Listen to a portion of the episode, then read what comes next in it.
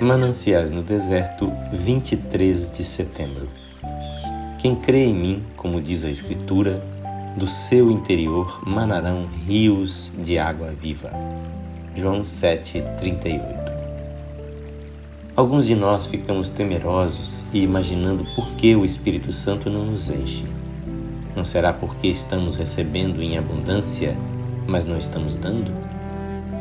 Comece a dar a bênção que você tem Alargue seus planos de serviço e bênção e logo descobrirá que o Espírito Santo está indo à sua frente e ele o presenteará com bênçãos para o serviço e confiará às suas mãos tudo o que puder para ser dado a outros. Há na natureza um belo fato que tem seus paralelos na esfera espiritual.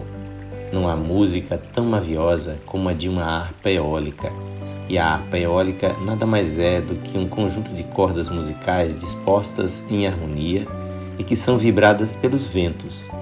E dizem que quando isto acontece, notas quase celestiais ecoam pelos ares, como se um coro de anjos estivesse passando por ali e tangendo aquelas cordas.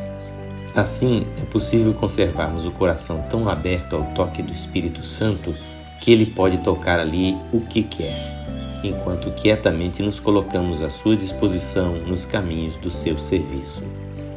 Quando os apóstolos foram cheios do Espírito Santo, não alugaram o cenáculo para ficar ali fazendo reuniões de santificação, mas saíram por toda parte pregando o Evangelho. Que o Senhor Jesus abençoe a sua vida.